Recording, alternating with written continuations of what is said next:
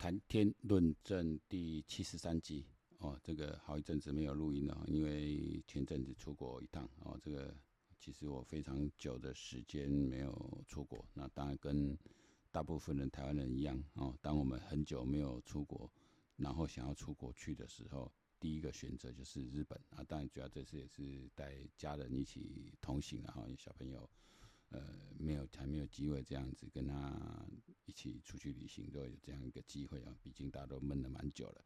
那也没想到就这么几天哈，也是刚回来不久，没想到就这么几天就，呃，发生了这么多的事件啊。那因为啊，中圣谈天论政原本就是为了这个乌克兰战争，我们才开始决定要来呃记录这个过程。那前天又发生了这样一个事件，就是呃瓦格纳集团他们呃叛变，因为普京把它定义为叛变，那原据说是非常快速的哈，就兵临城下，呃，但是今天很大不到二十四小时哈，今天很大的转变，他们就是转进到白俄罗斯去了，因为接受了白俄罗斯总统的调停，那。俄罗斯这边也宣布了，没有对那个呃普里戈金的呃就瓦格纳的首脑普里戈金有把他呃做呃原来那个叛变的罪名把它取消了哈。那这个新闻各种说法都有，那这边我要讲一下我的观察了哈。我们过几天可以来看后续的发展啊。虽然说我对瓦格纳集团，我对这个。呃，组织没有那么的呃深度了解哈，但是我们大概知道，就是说普利戈金这个人，呃，不是军事出身的哈，其他本是混黑社会的。那应该圣彼得堡后来这个苏苏联解体以后，在圣彼得堡呃市开餐厅，那时候普京当的是圣彼得堡市的副市长，就两个人就结成麻吉。之后普京进入克里姆林宫之后，也指定他的餐厅。作为克里姆林宫的这个公使者哈，那表示对他非常信任嘛哈，一个独裁者，呃，指定他来提供他的三餐，那当然是对他有极高的信任，可见两个人的关系。那瓦格纳集团其实就是一个私人武力，但我很难想象了哈，在俄罗斯这种国家，怎么可能呃，在普京的独裁下，怎么可能会有一个私人武力呢？这个私人武力就是普京自己的的武力嘛哈。那这个这个集团它。啊，因为普京需要一个这样私人武力，那出动他的时候，他不用受到一些国际检查，可以说啊，这个是雇佣兵啊，这个是是私人的的武力集团啊，跟我俄罗斯的这个国防军这个就没有关系。等等，当然他也可以作为普京的一个呃，你可以讲他也是个杀手集团，是一个作乱集团啊，因为里面用的人，所以瓦格纳之前会看说他们会很有战力，是因为啊，我格纳用的大概以。很大部分就是退役俄罗斯退役军人，特别是特种部队，因为特种部队他们其实他大，因为呃俄罗斯特种部队规模是蛮大，比如他那个空降师，哦，人家空降兵，他那个空降师，其实这时候都算特种兵，就算本来就是战力比较坚强，然后进去，然后另外一个就是在作战的时候，还是大量的把这个监狱这些黑道这些这些流氓这些死刑犯啊，都叫叫出来打，那这一版就是。就是就是不要命的嘛，哈，这舔血之人，这个这个，然后这个普里戈金本来就是黑社会嘛，啊，这个就刚刚一拍即合哈，所以简单说，他就是一个黑社会集团军。那有人说这个厨子哈，他是应该就开餐厅嘛，当厨师。那这次的呃个冲突点，当然就是因为呃瓦格纳他慢慢不受控嘛，那当然这个。呃，肖伊古他是就是俄罗斯国防部长肖伊古是是是要把他削权削弱他权力，然后把他纳入呃俄罗斯的国防部的一个管制之下。那当然普利戈金不愿意啊。这个有几个层面，一个争宠啊，啊一个争宠。哦，就像当初这个韩国那个朴正熙呃总总统被被刺杀，就这样，其实他两个部下的争宠嘛，一个情报局系统跟这个警卫警卫系统的两两两边人在争宠嘛。那这也是一个争宠，一方面是要争宠，一方面是普利戈金，这是我私人武力，我诶我诶当诶当诶这这这这个画起画落的时候，我有这个私人武力在，那你要把我编进去，那我那我算什么？我不是什么都没有了嘛？哈，当然不可能这么做啊，当然会有个动作，所以他这个呃不是，我想他没有什么要取代普京的野心，也没有要什么民族大义，当然也不是什么。要帮乌克兰怎么样都不是，就是个权力斗争而已哈。因为你看那背景就知道，就这个权力斗争。这萧一谷很有趣哦，萧一谷他其实也不是军事出身的，好像国他是他都是学工程的，啊，是土木工程学工程师。你说看他军服这样穿，你觉得蛮奇怪啊。然后大概很早的时候就被那是普丁的亲信嘛，把他命令为国防部长，哦，所以他也不是什么军事出身，啊，那那这个普利戈金也不是军事出身，所以现在变成两个都是军事首脑哈，在。统治这个俄罗斯军，所以说俄罗斯会战略有多强，你光看就知道哈，而不是一个有军事素养。那我们不是说你是国防部长由文人来担任，本来就很正常的哈。其实你只要能呃，因为你其实一个决策者啦，因为国防部我当然不知道俄罗斯怎么样，但这样国防部它其实管是军政啊，它里面就是军政。那其实真正带兵作战，当然是这些呃军人出身这些将领嘛，因为国防部长不是将领，他通常是军政哦，军政。那这两个人就这样杠上了。那像最新消息就是啊，普利戈金就转往白俄罗斯嘛。那我看跟各种说法都有，我不认为呃他有能力。其实事情刚爆发的时候，我们还来没有时间录音，但我跟朋友在聊，就说他不可能去取代，呃，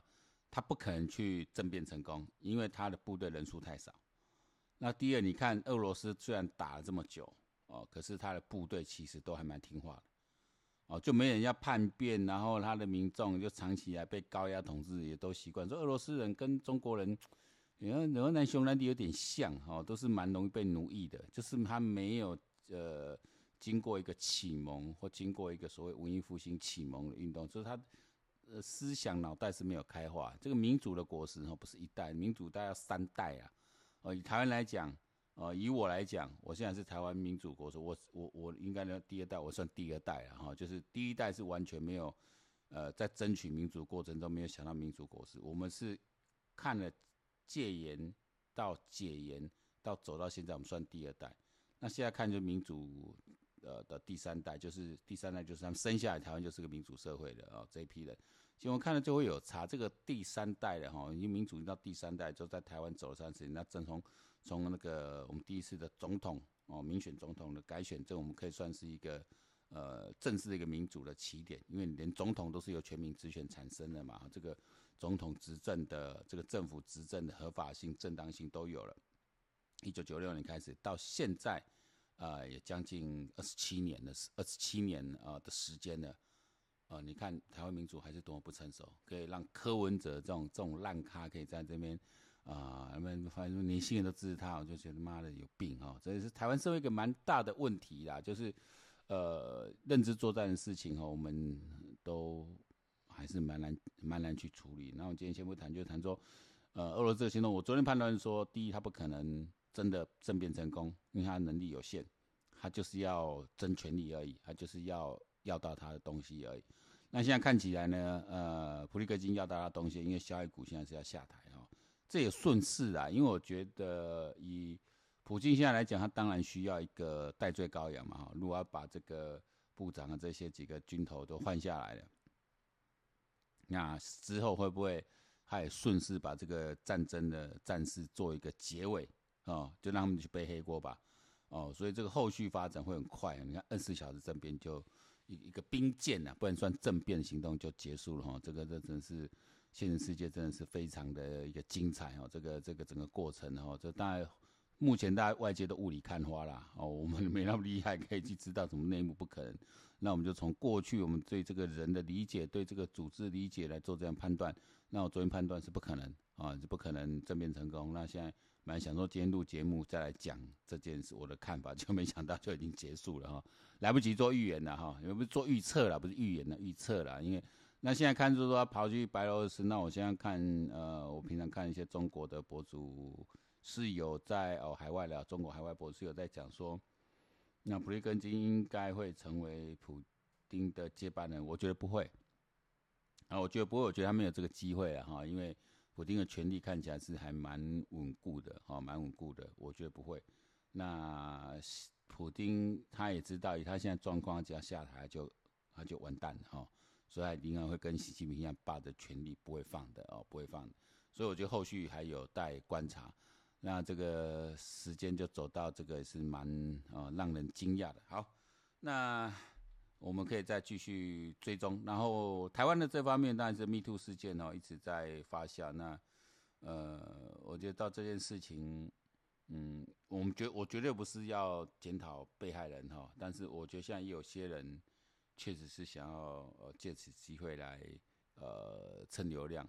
我我我的看法了哈，如果现在有任何人你要在公开发言说你曾经被性骚扰或怎么样，你的，所以你根本不知道是谁啊，这不会那个是谁就很难。我也被性骚扰过，男生也被男生性骚扰过，根本不知道那个是谁啊。等下我回头我想，我靠，要网是被性骚扰了哈，那也也算了啦，因为我觉得对我自己的看法的，我对身体这个东西。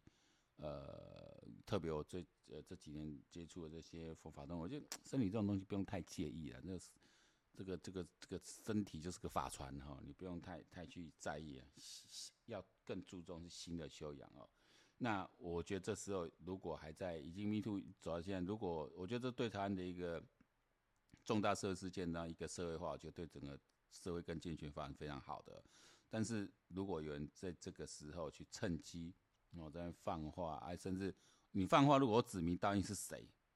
哦，那我觉得这个都还在，因为啊在那边影射，然后在那边嗯啊，那现在有开始有被告了，我觉得这最最糟糕了，我就不要趁 Me Too 运动出来，这边趁热度出来边出来乱，你真的有被做过哦这样子对你不公平是委屈的事，真这个时候就讲出来是谁，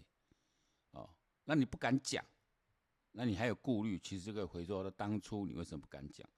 如果你心里的价值认为那个时候那个对方可能会给你多点好处或怎么样，或者你跟他建立这样一个关系可能会得到什么，所以你隐忍住了。如果这样说是这种想法，你现在再来反的话，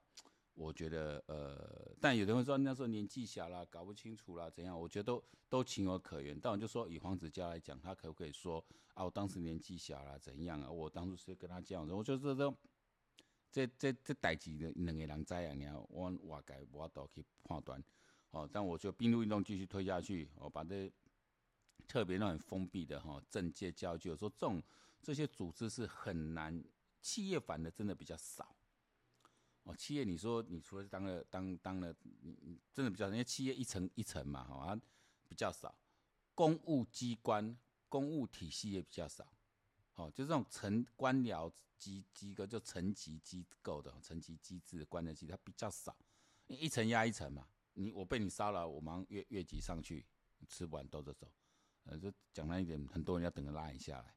啊，就是在这种山头式的演艺圈啊、教育界啦、文化界啦，哦，这种因为他没有层级组织，那一个人就是一个山头。比如黄子佼，啊、呃，你看他不搭嘎的，他也是一个小小山头，然后那人家有权利。所以当初那些女生很想靠近他，以为可以从他身上获得什么，但最后还没有获得。哦，那我觉得那些才是一个导火线的。如果当初你对人家做这些事，那你有给人家一些什么样的补偿、什么样的好处、什么样利益或什么样做，你今天可能不会这样子。那你今天当初纯粹就是给人家玩了一把再走，那当然这个业就就重了。如果说你当时是在交往啊、怎么样？哦。那因为我觉得那大家都情有可原，因为像像像我们现在看的，就是说，比如像那个炎亚纶那个男男这个事情，其实我还真的不知道这是同性，因为我不太注意这个这个这些明星也的没有来注意他，说原来是很早就出柜，怎么怎么样。可是你看，哎，然后我看见之后，哎，为什么炎亚纶没有被打这么惨？因为当初两个人确实是有交往关系，但炎亚纶比较严重是当初那个男生是未成年，哦，但是现在就是很难举证了。因为这种，如果你到要到性侵害了哈，强制性行为，这个就很难举，因为这个就是重了重的罪了，啊，法官不可能在没有任何任何证据情情况下啊，去去去判，那除非他自己也承认了，啊，愿意去服刑，但这种几率蛮低的啦，好，蛮低的。那我想说，这个也是，呃，任何重大事社会事情是往好处来发展是好，然后另外一个。都来求一下，比如说啊，你你你那个讲讲讲，当做我们是民进党的侧翼什么？我这要讲哦，那个赖清德补助私立大学学费这件事哦，我觉得这是蛮糟糕的一个做法。这个政策没有不好，但要做你去年大选前就应该做。哦，你这个时间点来做，而且是民调公布这么多次，你在年轻人的呃这个这个这个。得票是比较低的时候，你再杀出这个，我真的觉得这不是好事啊！好，我真的觉得这不是好事，而且这种全面的无差别的补助是最糟糕的，哦，这真的不是好事。我觉得是可以多设奖学金，好，我觉得可以给真的那些放宽给清寒家庭哦，中低收入家庭哦，真的是那一种生活比较容易放宽这些人的补助，甚至给予全额补助。哦，我觉得包括从他到高中职之后就开始全额补助，因为这些人他很很少人可以成绩练得好，以前都都有说，啊，应该这些苦读啊，让他们这样子可以翻身。我觉得不是，因为就很难翻身呐。我今天举一个例子，我自己生，我自己小孩例子。那我们在台北市的国小，这些小我也没有特特别给他。补什么？可是你看他们英文程度，现在一般的那种都都会去小六英文程度正常了，在中间值之上了，大概比我们那个年，你比我们以前年代高中生以口语来说，比高中生要好。哦，那跟我们那年代从国中国一才开始学 A B C，那更不可同日而语。可是你说你非都会区，如果那些学校没有，根本连英文老师这程都没有，他们上英文课就玩过去，可能到现在二十六字母还凑不起来的也有。这成绩越拉越开，所以说你要这些在非都会区或这些清寒家庭，他们没有办法去上英语补习班的儿童美语这这一类的，你要他靠后面来苦读追上更不可能。你看家境可没办法，可是他如果能够到哦技职院校也好啦，或高中职也好，他能够习得一技之长，其实他要开创自己人生是有机会的。所以我觉得政府这种无差别的全面补助哈，不要再做了，这种事真的让人家很反感。很反感，哦，你不如扩大那个清寒那个，不要让他们那么多人去助学贷款，直接补助他们，哦，直接补助他们，哦，然后补助的额度其实真的不用那么高，哦，就减轻负担，因为你还是可以同时助学贷款，啊，但是我们在你求学过程中就先把你减低一点，增加补助，那甚至现在还有在。在那个助学助学贷款的人啊，是不是可以再延展或怎么样？我觉得从这个制度的设计比较精致一点呐、啊。我们那全面发那是真的，我看我长期在教育界工作，我真的觉得我看很多教授啊什么，我觉得同行都很反对。哦，这个做法没有加分。我觉得民进党的一些这些幕僚们哈，真的要加油哦，真的要加油哦。这个卖后今麦好半期哈，搁大家输输去哦，千万不要再干这些蠢事。政策要推出来之前，好好的琢磨一下，好好好琢磨一下，不要把好事又做成坏事。好，以上我们忠胜谈天论政第七三集就到这里结束，希望我们尽快见面，一起来观察世界局势的转变。拜拜。